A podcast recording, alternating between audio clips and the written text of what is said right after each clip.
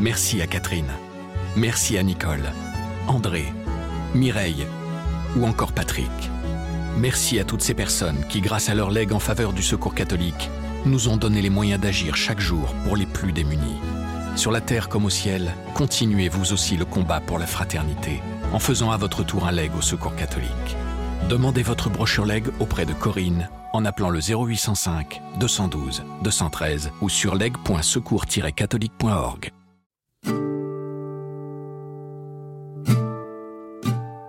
prière des frères, c'est quelque chose de très simple. C'est quand je peux confier une intention à deux autres personnes de ma paroisse, de ma communauté euh, paroissiale ou autre, et qu'elles intercèdent pour moi en direct.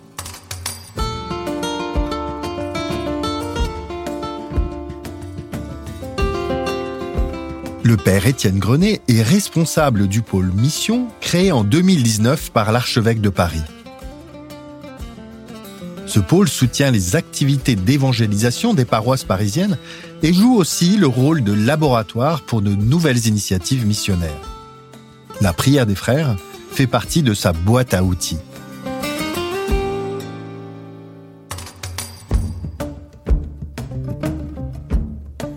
De quoi s'agit-il? Deux chrétiens proposent à une troisième personne, pas forcément croyante, de prier ensemble pour une intention personnelle qui lui tient à cœur. L'originalité de cette prière d'intercession, c'est qu'elle se fait à haute voix et en direct à l'issue d'une célébration ou même dans la rue. Le père Étienne Grenet, qui donne des cours bibliques au collège des Bernardins à Paris, rappelle combien cette pratique, encore rare chez les catholiques, est profondément ancrée dans l'action du Christ et de ses disciples. Dans ce podcast, nous vous emmenons à la rencontre de croyants qui témoignent de leur aventure spirituelle. Je suis Gilles Donada, journaliste à la Croix. Le père Étienne Grenet m'a accueilli dans les spacieux locaux de la basilique Notre-Dame des Victoires, dans le centre de Paris. Attablé dans la salle à manger, il m'a partagé le trésor de cette prière à la fois simple et si puissante pour ceux qui la reçoivent comme pour ceux qui la donnent.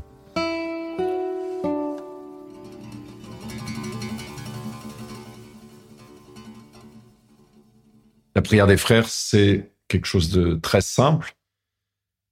C'est l'intercession de deux frères, c'est-à-dire deux personnes, frères ou sœurs, de la communauté chrétienne pour une troisième. Ça, c'est un petit peu la configuration la plus simple. C'est quand je peux confier une intention à deux autres personnes de ma paroisse, de ma communauté euh, paroissiale ou autre, et qu'elles intercèdent pour moi en direct la différence par rapport à parfois ce qu'on a l'habitude de faire, c'est qu'on confie une intention à quelqu'un, on dit ah bah pense à moi, prie pour moi parce que il y a telle chose en ce moment. La prière des frères, ce qui la caractériserait, c'est de dire ben, au lieu de dire oui je prierai pour toi, c'est de dire, oui je prie pour toi maintenant et on le fait en direct avec une parole euh, vocale, un peu comme dans l'Évangile, on voit qu'à un moment Jésus euh, dans le discours après la scène se met à prier en direct pour, euh, pour les disciples, les apôtres là qui sont là autour de lui. Il arrête de leur parler et il s'adresse au Père. Il leur dit Père Saint, je te prie pour ce que tu m'as donné et je te demande pour eux, voilà, consacre-les. Je, voilà, il demande des choses au Père pour les personnes qui sont là juste devant lui.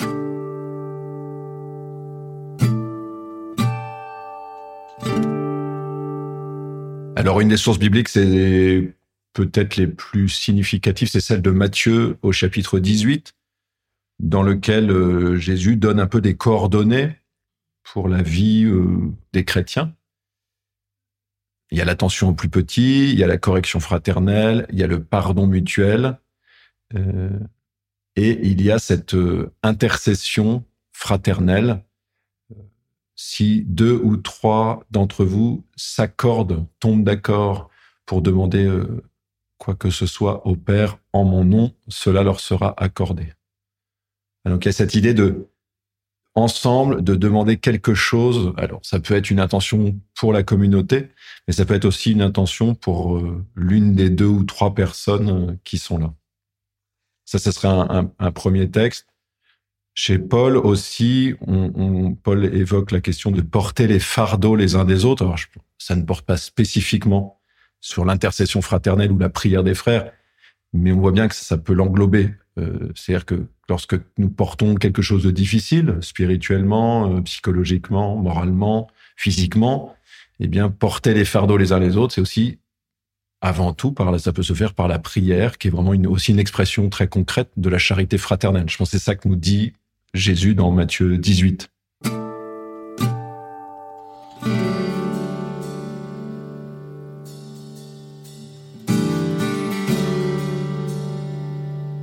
La question qui pourrait ouvrir la prière des frères, c'est celle que Jésus pose à l'aveugle à la sortie de Jéricho. Que veux-tu que je fasse pour toi? Quand une personne s'approche pour demander cette prière des frères, c'est un peu, ça va être un peu ça qu'on va lui dire, bah, qu'est-ce que vous demandez au Seigneur? Donc souvent, ça va être une, demande personnelle qu'on fait pour quelque chose. On n'est pas toujours obligé de, l'expliciter complètement. C'est-à-dire que ça m'arrive de prier pour des personnes. Je leur dis, mais si c'est trop personnel, vous dites ça dans votre cœur au, bon Dieu et on prie pour vous. Voilà. C'est possible aussi, mais de manière habituelle, il est bon de pouvoir verbaliser une demande. En fait, ça fait aussi partie, je pense, de la de la grâce un peu spirituelle qui est vécue dans la prière des frères. C'est un peu cette humilité de dire j'arrête de prier tout seul dans mon coin, je j'accepte de, de partager quelque chose qui me de mon combat spirituel intérieur avec deux autres frères de la communauté voilà, donc il y a un peu une ouverture de cœur, donc euh, ça se fait pas dans n'importe quelle condition, mais qui est aussi une manière de, poser un acte de foi. Voilà, de sang. Je m'en remets aussi au frère que Dieu a mis autour de moi pour lui adresser ma demande. Donc je trouve pour moi c'est un critère un peu euh, parfois qui peut aider à sentir quand est-ce qu'on a besoin de la prière des frères, parce qu'il ne s'agit pas de le faire en permanence et tous azimuts, et parfois, il y a des choses qu'on porte et avec lesquelles on se fait des prières sur lesquelles on fatigue un peu personnellement. Et alors de dire, bah voilà, ça, je le confie aussi à deux autres personnes. Et, et je pense que le bon Dieu nous fait aussi goûter à travers ça, c'est aussi sa pédagogie, on pourrait dire, quelque chose de cet amour qu'il veut entre nous. Hein. Jésus dit, aimez-vous les uns les autres. Bah, c'est une des modalités de cet amour mutuel. C'est assez concret.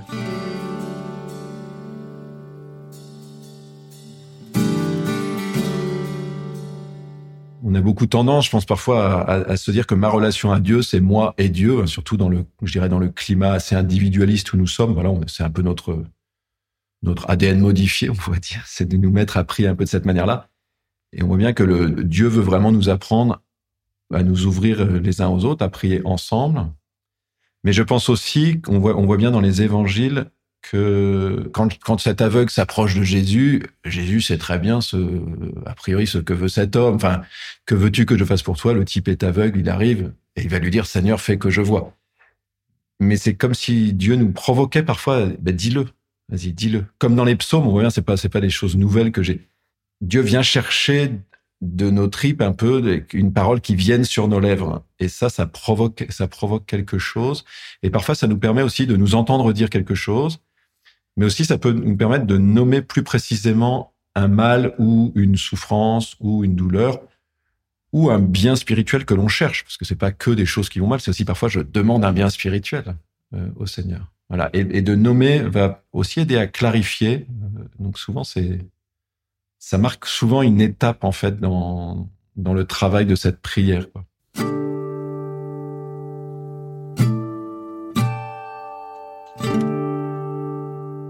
Tout demander. Je dirais après, c'est là où faut des priants, c'est-à-dire les deux personnes qui sont là, où la personne euh, est un peu de discernement. C'est-à-dire si c'est une demande qui est euh, vraiment injuste ou inadaptée, il va falloir réacclimater un peu. Globalement, on peut tout demander. C'est-à-dire la Bible nous montre plutôt que qu'on peut un peu tout dire à Dieu ou, tout lui demander. Après, le bon Dieu répond ce qu'il répond et il peut refaire, il peut refaire un, un, travail euh, derrière. Mais je dirais, oui, il n'y a pas tellement à se, en tout cas du côté de celui qui demande, il n'y a pas tellement à se censurer. Il faut plutôt prier avec ce qu'on a dans le cœur. Et après, le bon Dieu nous fait entrer dans un dialogue. il peut purifier une demande, il peut la, il peut la réorienter, il peut la, il peut la clarifier dans un temps moyen ou long. parfois dans l'espace d'une prière des frères, parfois en plus longtemps. Il y a des risques de, de recours à cette prière, soit effectivement dans une mentalité magique, parfois chez des personnes euh, très sensibles à la question, je sais pas, de qui une malédiction sur leur vie ou qui est je sais pas quoi, ou l'idée qu'une qu'une parole extérieure de quelqu'un qui aurait une certaine euh, puissance spirituelle puisse produire quelque chose. Voilà. Alors ça, faut être attentif à ça. Et là, plutôt aller chercher les personnes vraiment dans leur responsabilité, dans leur autonomie, dans leur foi personnelle. Donc, quand on repère un petit peu une personne qui a cette fragilité-là ou cette, euh, ce que j'appelle moi cette mentalité magique, le but, ça va être aussi de vérifier que le regard qu'on porte sur elle, de nommer sa foi et de, vraiment de l'encourager à, exercer elle-même sa foi, de lui faire sentir qu'elle a euh, que le Seigneur vient l'aider elle-même et qu'elle n'est pas indéfiniment tributaire de de médiation, on pourrait dire euh, spirituelle. Voilà, c'est un point d'attention. Une autre euh, fragilité possible, c'est effectivement un peu la quête de juste de bien-être psychologique, quoi. Un peu, un peu l'illusion de euh, on prie pour moi et, mes problèmes vont être vont être réglés. Mais le problème étant euh, de ne pas accepter un certain inconfort psychologique dans la vie spirituelle, qui ne correspond pas, on pourrait dire, à la, à la vie chrétienne au fond.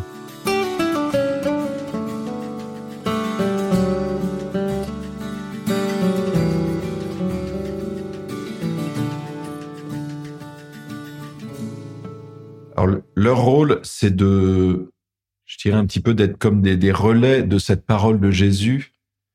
Euh, que veux-tu que je fasse pour toi quand il adresse ça à l'aveugle? Juste avant, il vient de d'envoyer des disciples, disant allez le chercher, quoi. Donc, d'une certaine manière, les, priants, ils ont un petit peu ce rôle de, de médiation, de d'aller manifester aux personnes que le Seigneur leur pose cette question qu'est-ce que tu veux que je fasse pour toi? Donc il y a quelque chose de très beau, comme priant, d'être porteur un peu de cette question de Jésus. C'est-à-dire qu'on se prend pas pour Jésus, mais c'est être porteur de cette question de Jésus et de permettre à la personne de, donc de venir se un peu se connecter au, Seigneur à travers une demande qui parfois a pas été formulée avec euh, aussi clairement. Donc souvent, il y a le goût quand même d'une certaine rencontre avec le Seigneur à travers cette prière des frères.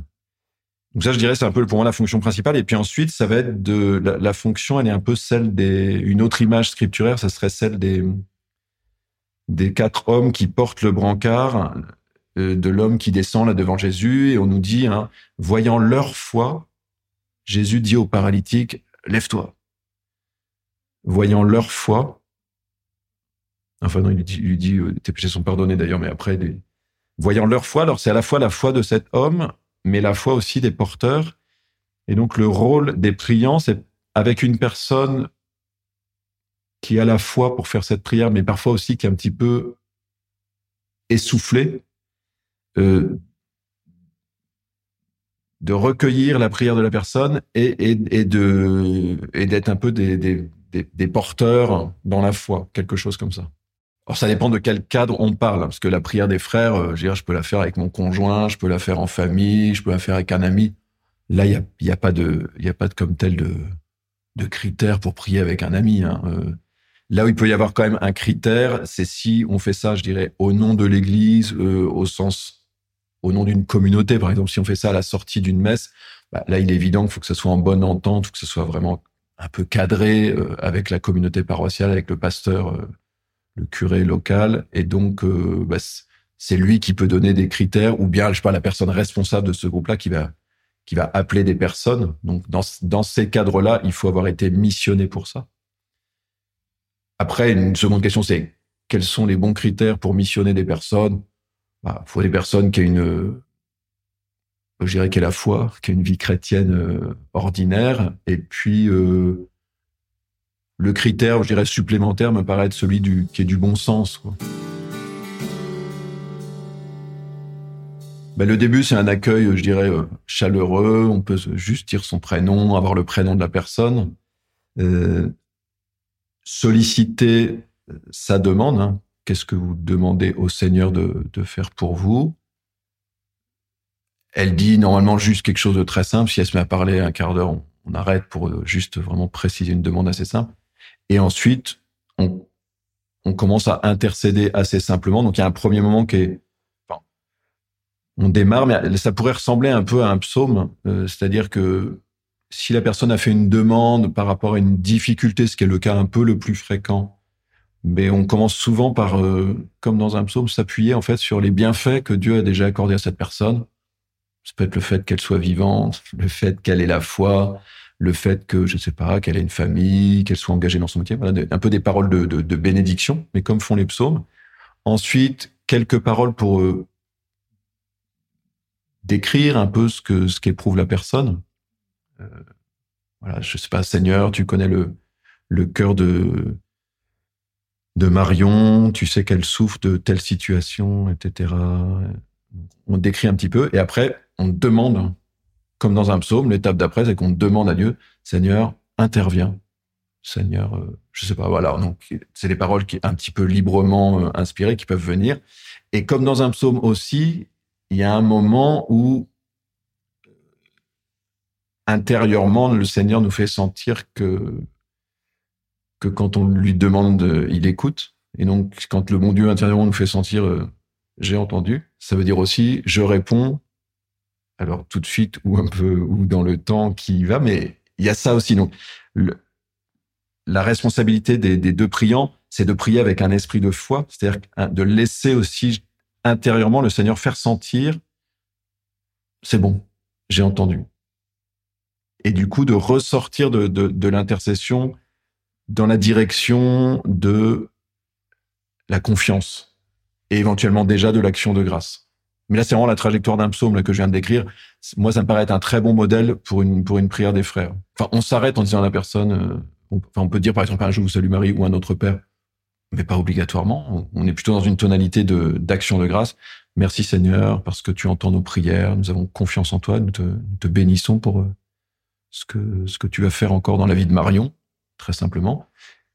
Donc là, c'est la fin de la prière. On peut demander à la personne, on va, enfin, on va toujours demander à la personne, ça va? On, vérifie qu'on ne la laisse pas dans un état affectif euh, de déstabilisation ou d'affliction intérieure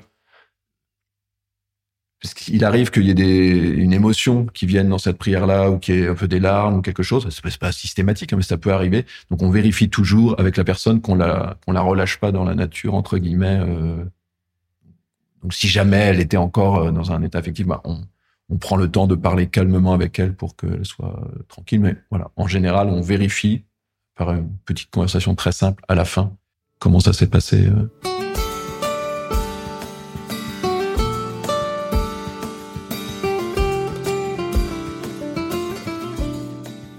on parle de ce qui peut se pratiquer, je sais pas, une sortie de messe ou dans le cadre, je sais pas, d'une veillée de prière. Euh, mais si ça peut se pratiquer, ce que je disais aussi dans le cadre un peu amical, euh, familial, ça peut se pratiquer. Moi, je le fais pas mal dans l'évangélisation de rue. À la fin, quand une personne est d'accord pour qu'on prie pour elle. Donc, il y a pas mal de, situations différentes. Globalement, euh, quand on est trois et qu'il y a deux priants une personne, elle se met plutôt au milieu. Euh, on, forme un petit demi-cercle ouvert. Et puis, euh, on, on, invite plutôt la personne à fermer les yeux si c'est possible. Et, et, les priants, on va avoir les yeux ouverts pour voir un peu comment elle réagit. C'est pas très facile d'avoir la fois de prier en ayant les yeux ouverts. On n'a pas trop l'habitude, mais c'est plutôt bien le faire pour être vraiment au contact de ce que vit la personne. Éventuellement, on peut, si elle, si la personne est d'accord, poser une main sur son épaule, mais enfin, c'est pas, c'est pas requis. Euh. Voilà, c'est très simple hein, le, positionnement. Euh, souvent on est debout parce que c'est pas quelque chose de très long, ça dure 4-5 minutes, ça dure pas une demi-heure. Il n'y a pas d'obligation euh, ni de ni de formalité euh, absolument déterminée. Quoi.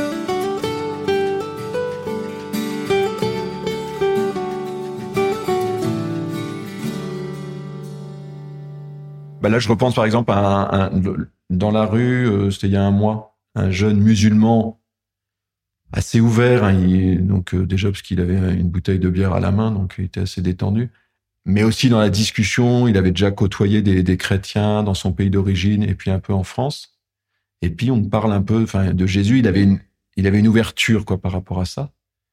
Et enfin, je lui propose juste de, de on prie pour lui. Et là, il a ressenti quelque chose physiquement, là. Il, il m'a dit, j'ai eu des tremblements. Il m'a répété ça, puis il a dit, j'ai jamais eu ça dans ma vie. Donc là, il en fait ce qu'il veut, mais on voit bien que parfois, l'Esprit Saint peut se manifester de cette manière-là. Nous, ça peut nous paraître un petit peu étrange, mais parce que, je dirais, nous, on est déjà dans le bain, on est à l'intérieur, euh, mais pour quelqu'un qui est, qui est plus à l'extérieur, en fait, moi, je comprends de mieux en mieux que le, parfois le Seigneur, il va s'abaisser, entre guillemets, à donner un signe concret pour que la personne elle réalise que ce dont on vient de parler, c'est-à-dire que Jésus est vivant, c'est un peu la, ce dont on venait de parler. Je dis, ben moi, nous, notre foi chrétienne, c'est que Jésus est vivant et qu'il a donné sa vie pour toi. ben là, il y a un petit signe derrière. C'est un signe. Là, c'était physique. J'ai déjà eu un autre, d'autres, enfin, d'autres cas où ça va être plutôt une motion plus euh, affective, une grande paix qui vient, par exemple. Alors, le signe, un, il est jamais absolu, il y a toujours une certaine subjectivité, il est à interpréter aussi. Et ce que je constate aussi, c'est que les gens en font vraiment euh, ce, qu'ils veulent. C'est comme dans l'évangile. Hein. Il y en a dix qui sont guéris, il y en a un, il y en a un qui revient. Donc, euh, mais je, je vois bien que c'est comme une espèce de, c'est comme si le bon Dieu il descendait une échelle pour que les personnes puissent, euh, puissent s'accrocher. Parce que des gens qui sont loin, soit marqués par l'agnosticisme, soit dans le cas des musulmans, leur, leur euh, j'allais dire leur écosystème avec les, je dirais les anticorps un peu euh, contre l'annonce chrétienne, pas dans le sens anti, mais dans le sens où ils ont, on leur dit que c'est faux, quoi. Et donc, on voit bien que pour qu'ils puissent avoir une ouverture ou un point d'appui, euh, je comprends très bien que le bon Dieu puisse donner des signes. C'est aussi la pédagogie de, de Jésus dans les évangiles. Hein. Il donne des signes. Il a une parole il a des signes qui accompagnent. Donc il dit le royaume est là. Mais d'ailleurs, euh, voyez, voilà, les, boiteux marchent, les aveugles voient. Ou bien alors il dit tes péchés sont pardonnés. Personne croit que cette parole est vraie et il dit ben, lève-toi, prends ton brancard. Donc Jésus ne vient pas opérer de la guérison ou, des espèces d'onctions affectives, mais il produit des signes comme ça pour que sa parole, en fait, elle soit reçue à un niveau, euh, à un niveau plus profond. Moi, je dirais une première chose, c'est si on le vit pour soi-même et qu'on en goûte les, les fruits, qui peuvent être euh, modestes, mais parfois très significatifs, et toujours bons, on va dire. Euh, en fait, c'est déjà, bah, testez-le pour vous-même. Et une fois qu'on l'a testé et qu'on voit que ça porte du fruit, bah, souvent on peut être assez motivé pour dire, bah, moi aussi, j'ai envie de pouvoir permettre à des personnes de, le vivre. Et après, oui, je dirais, j'encouragerais plutôt à se former un peu pour, euh, ouais, à la fois pour un, je dirais, avoir quelques quelques lignes directrices, euh, pas faire d'erreur entre guillemets, et puis surtout pour euh, délier un peu la, la, la, parole, sentir un petit peu comment prier, parce que c'est pas forcément des choses qui sont beaucoup dans notre dans notre culture, euh, en tout cas en France et catholique. Voilà, c'est des choses euh, pas forcément qu'on n'a pas forcément apprises, et donc des gestes comme ça, ça, ça se transmet. Il faut un petit apprentissage, me semble-t-il, pour ces gestes-là. Et puis la troisième chose, c'est que se former, ça va aider à. Enfin moi, un des points d'insistance dans les formations qu'on donne, c'est il faut prier dans la foi. C'est ça le plus dur, en fait. Parce que implorer le bon Dieu avec pas beaucoup de foi, ça on sait faire, mais prier assez rapidement, euh, avec en laissant l'Esprit Saint produire en nous un acte de foi, c'est voilà, ça faut le travailler un peu aussi. Enfin, faut, faut avoir un focus là-dessus. Une, formation, elle peut permettre d'être centrée là-dessus. C'est le fait que c'est pas tellement euh, des techniques, c'est d'abord libérer un acte de foi dans un moment d'intercession. L'acte de foi, c'est que je crois que si je que cette prière elle est adossée sur cette promesse du Seigneur dont on a parlé tout à l'heure. Hein. Si vous priez, je vais répondre. Voilà, donc être centré là-dessus.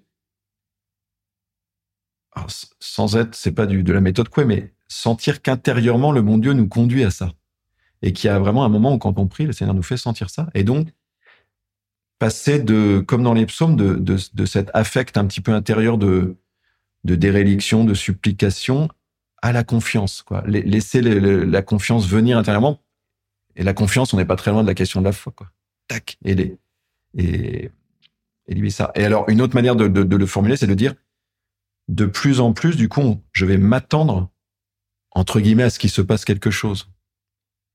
Et moi, c'est ce que je constate, c'est que plus la foi dans ce contexte-là grandit, plus effectivement il se passe des choses. C'est un peu étonnant dit comme ça, mais euh, quand on l'expérimente, je, je, constate que plus ma foi monte là, spécifiquement dans, le fait que Dieu peut vraiment agir en direct pendant des prières comme ça.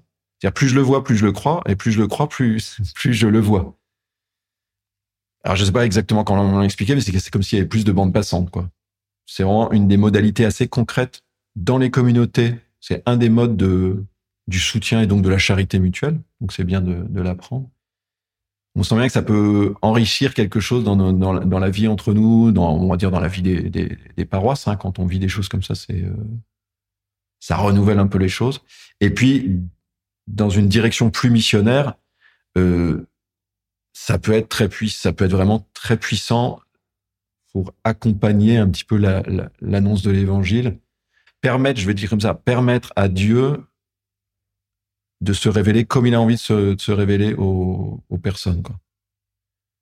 Quand Paul dit, je vous ai annoncé l'évangile dans la puissance de l'esprit, on voit bien que pour une part, ça a à voir avec des choses comme ça. C'est-à-dire, je vous ai annoncé quelque chose, et quand je vous l'ai annoncé, vous avez vous avez vu des choses, vous avez éprouvé des choses. Voilà. Euh, mais je pense que Dieu continue de vouloir que la proclamation de l'Évangile, avec tout le respect qu'on a pour les personnes, c'est-à-dire vraiment dans, une, dans des discussions euh, euh, amicales, fraternelles et, et, et, raisonnables, mais soit aussi dans la puissance de l'esprit, quoi.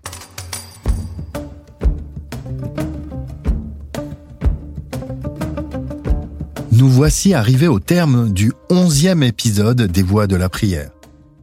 S'il vous a intéressé, n'hésitez pas à vous abonner et à laisser une étoile, un avis ou un cœur. Croire est à retrouver sur toutes les plateformes et sur le site et l'appli La Croix.